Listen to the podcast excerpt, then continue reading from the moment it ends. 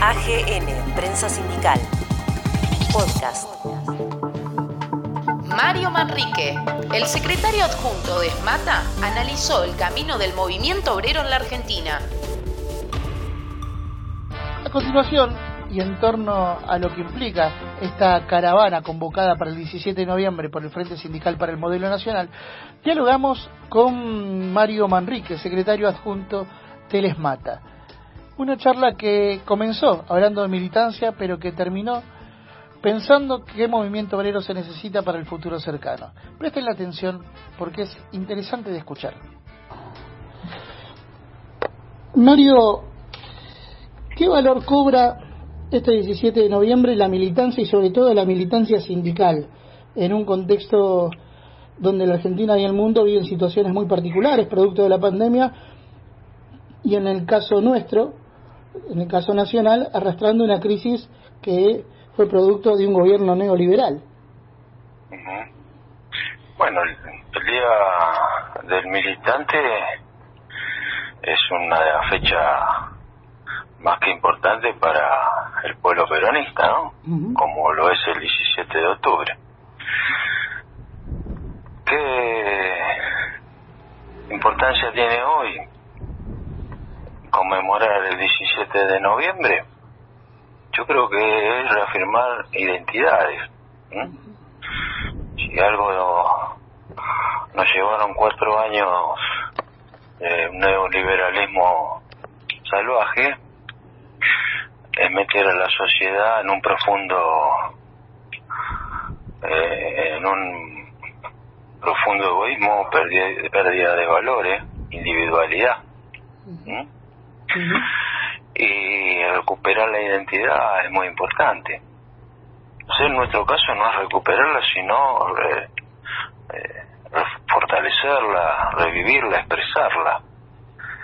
El 17 de noviembre como el 17 de octubre tuvieron como eje trascendental la recuperación de un líder, de un líder que nos marcó una doctrina, nos marcó una forma de vivir basada en la solidaridad, basada en la cultura del trabajo, basada en muchos valores que hoy desgraciadamente se cuestionan, pero sobre todas las cosas es recuperar un sentido de pertenencia. Yo creo que la sociedad debe recuperar el sentido de pertenencia hacia nuestra nación. No podemos estar permanentemente viviendo en una grieta insalvable. Entonces, conmemorar el 17 de noviembre, más allá del folclore peronista, que siempre vamos a reivindicar los peronistas y el movimiento obrero en particular, porque somos hijos del peronismo, es poder traicionar también en la sociedad una identidad sobre una idea. Y hoy el gobierno que conduce el país nos representa como idea política y también es salir a respaldar el plan de gobierno que, que se está llevando adelante. Y digo bien planes, porque por más que algunos hablen de los planes económicos, es obvio que la situación de la Argentina y del mundo hoy, con esta desgraciada pandemia que, que nos azota, no nos ha dejado desarrollar en profundidad este los planes económicos que se tenían pensado. Pero sí, pero sí, reafirmó uno de los conceptos más importantes que tiene nuestra doctrina, que es el amor por el otro, la contención de los más humildes, porque se priorizó la vida sobre la economía y se contuvo a toda esa generación de argentinos y argentinas que la vinieron pasando muy mal y que la pandemia desgraciadamente profundizó su situación y el Estado las primeras medidas que tomó fue contener a los más débiles. No sé qué hubiese pasado si en este país hubiesen seguido gobernando las leyes del mercado. Y en esta nueva visión, en esta nueva Argentina que se avisora, ¿qué rol hay que adjudicarle al movimiento obrero? Y la Argentina que se avisora es una Argentina de reconstrucción. Hay que reconstruir un aparato productivo, hay que reconstruir un tejido social, hay que reconstruir la esperanza. El movimiento obrero, espero, ansío profundamente que podamos encontrar la unidad de concepción que también nuestro líder nos proponía la unidad de concepción para poder tener unidad de acción. Pero también nuestro líder nos proponía que primero estaba la patria y por último los hombres. Entonces, ojalá el movimiento obrero tenga la madurez suficiente para entender que en este momento, hoy más que nunca, primero está la patria. El movimiento obrero debería ser el eje fundamental, la herramienta fundamental para traccionar acuerdos sociales y cualquier clase de política que apunte a la creación de trabajo, al combate de la pobreza, a la, al resurgimiento de la economía de este país.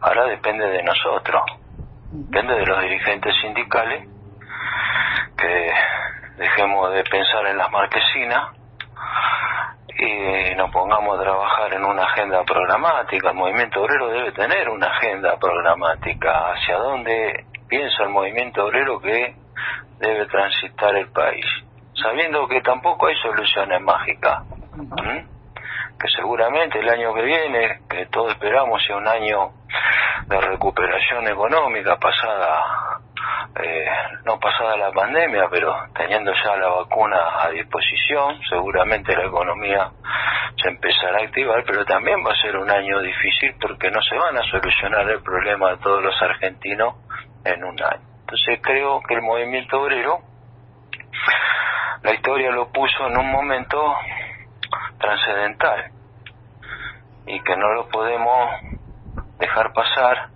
no por este conquistas individuales, no porque el pueblo trabajador nos va a exigir que tengamos un movimiento unificado con propuestas para poder reivindicar y recuperar todas aquellas cosas que se perdieron durante cuatro años y lamentablemente que se perdieron durante esta pandemia.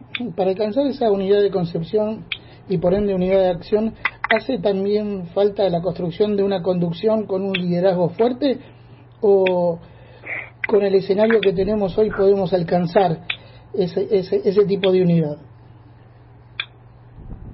Cuando hablamos de, cuando yo te hablo de que tenemos que tener un salto de, un salto de humildad, un salto de inteligencia, obviamente todo las transformaciones requieren cambios. ¿Mm? si, vos querés transformar tu casa, ¿eh? y por ahí tenés que voltear alguna pared, ¿qué va a hacer? Pero sigue siendo tu casa, sigue cobijando, sigue cobijando a tu familia. Entonces, en el movimiento obrero, obviamente, reconstruirlo va a necesitar de recambios. Yo no voy a a calificar a ningún compañero dirigente, esté o no esté de acuerdo en la forma en que se puedan conducir. Yo creo que todos debemos estar dentro de, de la misma de una misma CGT. Sin ninguna duda, los tiempos que corren necesitan cambiar de figura para que la gente pueda volver a creer también. Necesitamos quizá un cambio de generación en la conducción de la CGT. Y con esto no quiero decir que vamos a tirar a nadie por la ventana. Bueno, serán parte, todos debemos ser parte y todos aportarán, algunos aportarán experiencia, otros aportarán este la sabiduría de los años y otros aportarán el empuje que se necesita tener para poder contener esta situación. Mario, para finalizar, ¿la política entiende que el movimiento obrero necesita también espacios dentro de las estructuras de gobierno para tomar decisiones? Digo, porque da la sensación de que, y es una opinión personal, de que cuando se lo necesita el movimiento obrero se lo convoca para que acompañe, para que apoye, pero cuando hay que tomar decisiones de fondo, el trabajador, a través de sus representaciones sindicales, queda soslayado o a veces da la impresión de que queda al margen.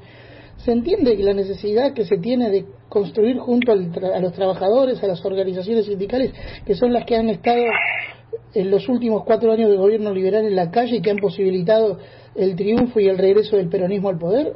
¿O crees que eso es parte de una construcción más amplia que va a venir cuando se pase este proceso de transición? Ah, bueno, a ver si te entendí porque se me entrecortaba. Este, mira, eh, el movimiento obrero siempre fue la columna vertebral. No, o sea, siempre se dijo y, fue y es la columna vertebral del peronismo.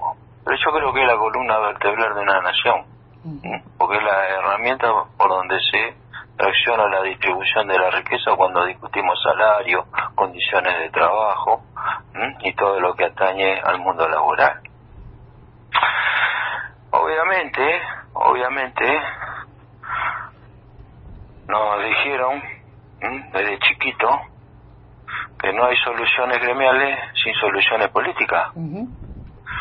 Entonces, eso significa que un movimiento obrero organizado debería tener una representación dentro de el ámbito político, llámese parlamento, diputados, senadores, porque es el ámbito donde se discuten leyes que regulan la actividad del trabajo. Y es lógico que los sindicatos estemos representados dentro de ese ámbito. Ahora, ¿Por qué eso se perdió? ¿Mm? Y se perdió por lo que hablábamos antes. Porque el mismo movimiento obrero, al fraccionarse en tantas corrientes, se debilitó. Porque el movimiento obrero lo fraccionó la política. Y la política deberá entender, y lo va a entender, el día que tengamos una CGT única Después me van a decir los sabios del sindicalismo que bueno, que nunca hubo una sola CGT. Sí, ya lo sé, ya lo sé.